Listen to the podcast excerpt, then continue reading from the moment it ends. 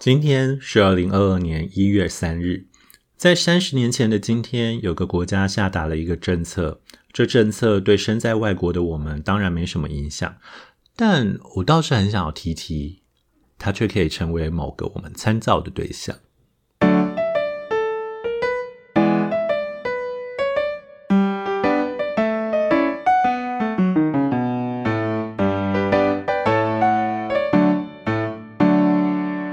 欢迎收听《永远的一天》（The Day and Today）。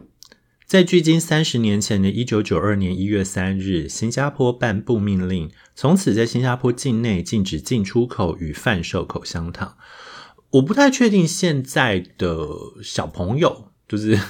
呃高中国中或大学生，对于新加坡的印象是什么？但在我们那个年代，你很常看到，就是例如你就很常。说到就是，例如新加坡不能吃口香糖，然后还有新加坡还有鞭刑或者是鱼尾狮，就这样在在海边，然后下半身是鱼，然后上半身是狮子，然后会吐水的那个雕像。但是我们对新加坡最大的印象哦，那甚至你要说新加坡不能吃口香糖这件事情，还影响了台湾可能是有史以来最卖的。新加坡电影，哎，我不确定，这个我不确定了。我只是印象中它挺卖的，就是小孩不笨，还影响了小孩不笨里面一个关键剧情，就是好。但是，嗯，在我们为什么要特别提到新加坡不能够吃口香糖这件事情哦？当然，并不单纯只是想要讲说，OK，新加坡不能吃口香糖，所以怎样怎样怎样。并不全然是这样子的哦，更全更重要的是，其实我想要借助这件事情来讨论一个蛮核心的东西，也就是我们跟国家的关系到底是什么。不过，我们先回到口香糖这件事情好了。呃，根据李光耀的回忆录啊，先讲一下李光耀。李光耀某种程度上算新加坡的开国者，然后从此之后，他透过他所设立的党。某种程度上来讲，算是专制的统治了新加坡很长很长一段时间，即即便到现在都还算是哦。那呃，有点像九零年代之前的国民党这样子，就是呃，好，九零年代可能不算，因为还有李登辉，就是有点像蒋经国跟跟蒋中正时期的台湾这样子，也就是呃。虽然名义上是民主，但是实际上它其实透过党的形式来进行某种专制性的管理，这样子哦。好，所以很多很多关于新加坡治理这件事情，其实都要去问新加，都要去回到李光耀身上。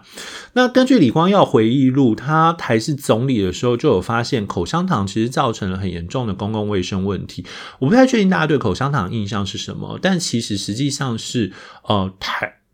现在我现在好像比较少，但因为口香糖销量也变少了。但是，呃，以前你是常常会发现那种在路上会有口香糖，或者是你会踩到口香糖这种很悲伤的事情哦。所以，口香糖是一个你几乎防不胜防，你只能依赖公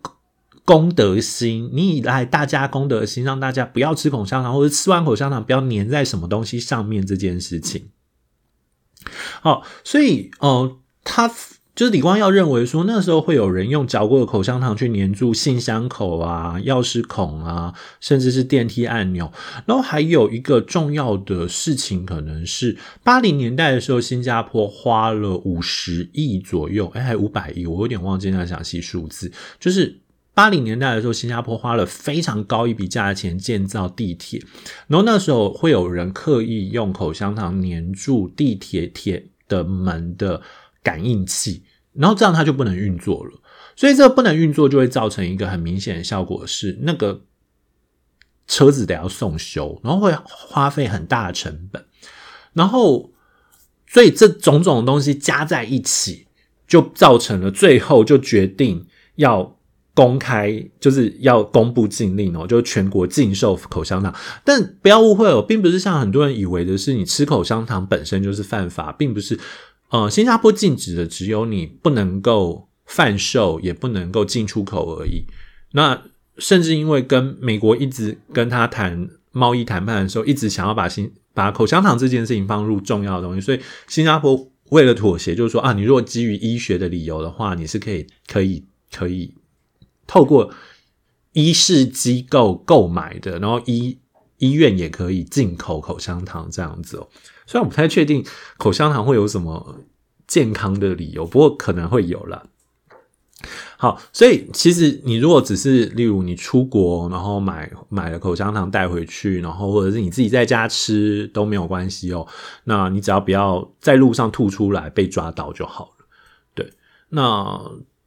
可是其实新加坡本来就是一个连乱丢垃圾被抓到都会罚钱的地方啦，所以其实哦，那本质上是一样的。但是为什么要特别讲这个小事呢？其实是因为你会发现，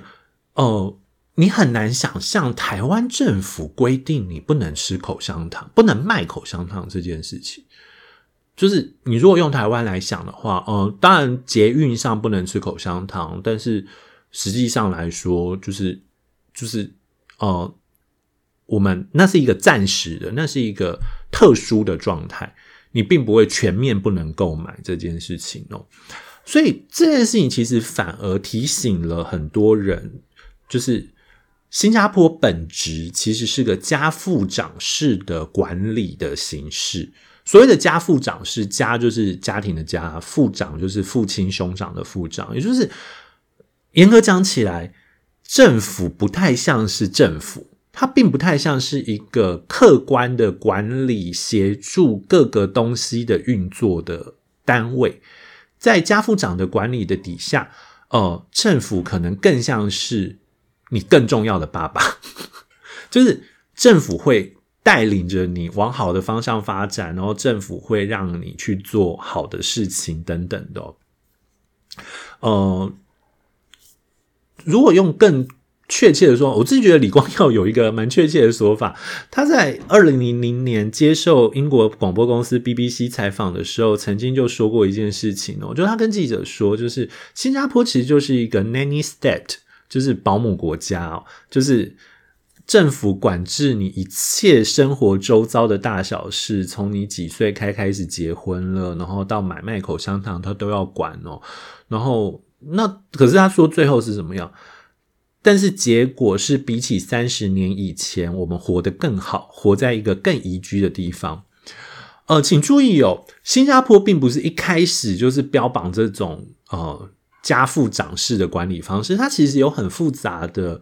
背后的国际政治以及地理上的因素。最常见的论述其实就是因为新加坡实在是一个太小的地方，它连水都要仰赖马来西亚，所以一直有一个说法是马来西亚跟新加坡开战，如果马来西亚单方面停水，新加坡就会渴死这件事情。但后来好像有哦，我记得我有看过一篇文章说，其实并不是这样子的，但我没有很详细的去。确认这件事情，好，不管怎么样，因为新加坡很小，所以地方从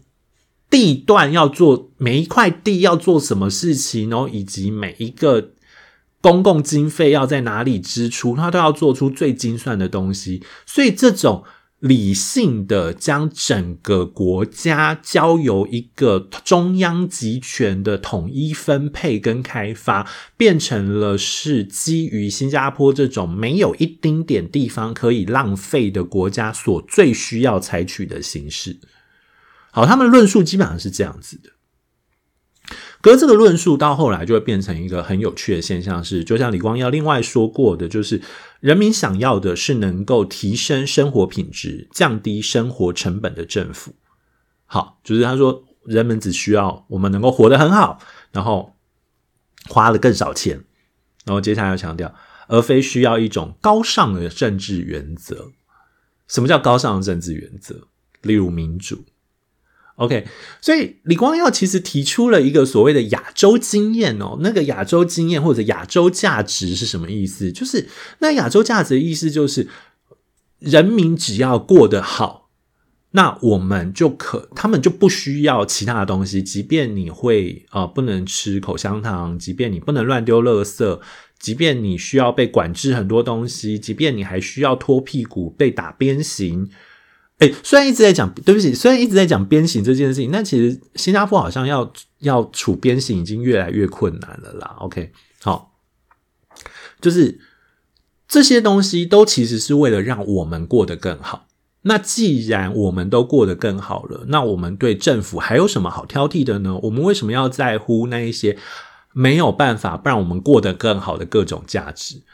呃，我必须要说，你会发现这个论述，其实在前一阵子的台湾也老是会发现哦，就是例如经济一百分，政治零分啊，然后或者是老师会强调拼经济是最重要的事情啊，这一类东西，就是，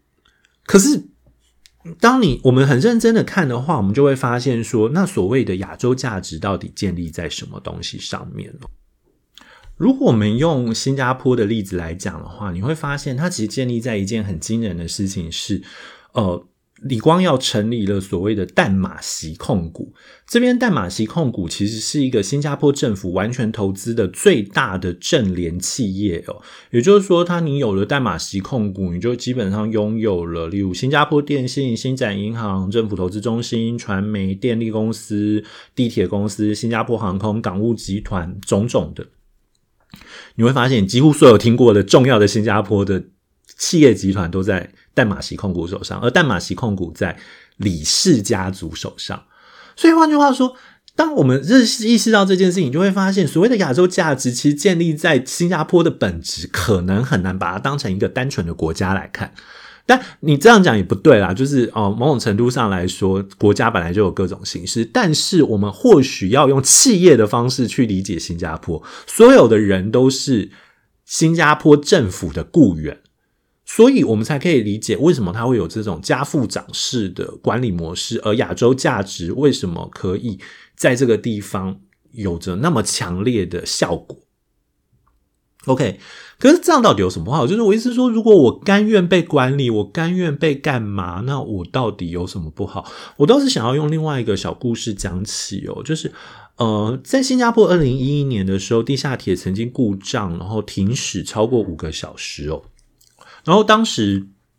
因为新加坡人长期都被政府教育的非常。你要讲听话吧，就是其实大家都乖乖待在车厢里面，相信政府会来救他们这样子。然后，可是因为你在车厢里面，你车窗封什么都是密闭的，所以其实相当的闷热哦。然后，呃，大家撑了大概一两个小时吧，然后可能有人就撑不太住，然后发现自己太太也不太舒服，于是他就做一件事，他甚至还有问过在场的人哦，然后在场的人没有人就是有。有有反对，所以他就用了灭火器砸破了车厢，然后那个车车窗呃砸破车窗玻璃，然后车窗玻璃就涌进了新鲜的空气，大家才觉得比较舒服一点。然后可是这件事情被传出之后，一方面是他被新加坡人当成是英雄，大家认为你怎么敢；二方面是大家非常希望他不要被处罚。你会发现这件事情变得非常有趣，就是呃，你明明。在台湾，你一定会认为是紧急状况而处理的事情，所以应该不会有人去处罚你才对。但在新加坡，他会不会被处罚这件事情就变得非常重要。然后，甚至在事后的记者会，这个男士，这个这个这个见义勇为、这个行动的人。他会被罚的问题也被提了出来，然后公司的发言人居然说出了这样一段话：“他说，男子不应该砸窗，而是应该镇定等待救援。但基于这次情况特殊，公司不会要求赔偿。”你就会发现他们处于一个非常僵化的态度，就是呃，我叫你做的事情你才能做，那我没有叫你做，你应该要等我交代你才能做。那呃，这会变成某个很危险的事情，是其实。我起码就我的例子来讲，就我的位置来讲，我会觉得我并不希望我处在一个国家把我当成是只能言听计从的人民来说。那当然，我们在此延伸下去，也可以延伸出更多的东西。举凡台湾其实以前也可以算是某种将副长式管理啊。去问一下各位的，天啊，可能甚至不是爸爸妈妈了，爷爷奶奶有到那么严重吗？就是去问一下，就是反正不管怎么样。你如果活过那个年代，或者是没活过，可以去问一下长辈哦。就是一九七零年代的时候，你台湾穿留长发、男生留长发穿喇叭裤也会被少年队抓起来。但留长发跟穿喇叭裤到底做错了什么？他们就是违，就是违反善良风俗吧。好，不要再问我之前为什么违反善良风俗。但你就会发现。呃，亚洲的国家的确会有比较强烈的这种保护倾向，而这个保护倾向其实很多时候是被人民所认可的。例如台湾来讲好了，前阵子的酒驾新闻，其实对台湾人来讲，第一个想到的是我们罚的不够重，国政府应该罚的更重一点。但如果政府说好，我们为了要全面防止酒驾，我们全面禁酒算了，你就会发现又有一堆人跳出来。所以我们在面对酒驾这件事情，然后还是可以看得到，台湾人对于政府还是抱有某种家父长势的期待，也就是你重罚，政府要有所作为，然后这些事情才可以让这件事情变好。而我们却缺乏去思考另外一些东西，就是我们有没有创造出一个对喝酒的人友善？我的友善是指说，我们有办办法创造出一个对他们来讲比较友善，可以不用酒驾的状况，或者是我们能不能让我们的社会气氛不要那么强调阳刚？就是啊，你怎么会醉了？你居然醉到不能开车？你怎么那么没用？我们能不能让这个阳刚气氛不要那么强烈？但我觉得政府还是要做事情，但这个做的事情绝对不是重罚就可以的了，更不要提酒驾重罚已经超过了酒驾本身应该要有承受的东西了。好，所以这其实是一个有趣的例子哦，就是我们从。新加坡禁止吃口香糖这件事情，会发现这其实涉及到政府管理以及我们对健康还有人生、我们自己的个人性的这些东西的互相的讨论。而这件事情，我猜接下来在台湾也会进行更多的讨论，因为我们正处于某这个转类点，就是我们到底要如何面对我们跟政府，以及我们跟公部门，以及我们跟公权力之间的关系。这可能都是我们接下来要去重新思考的东西哦。好，不管怎么样，这是今天的永远的一天，那也希望你参与接下来每一次的永远的一天。大家拜拜。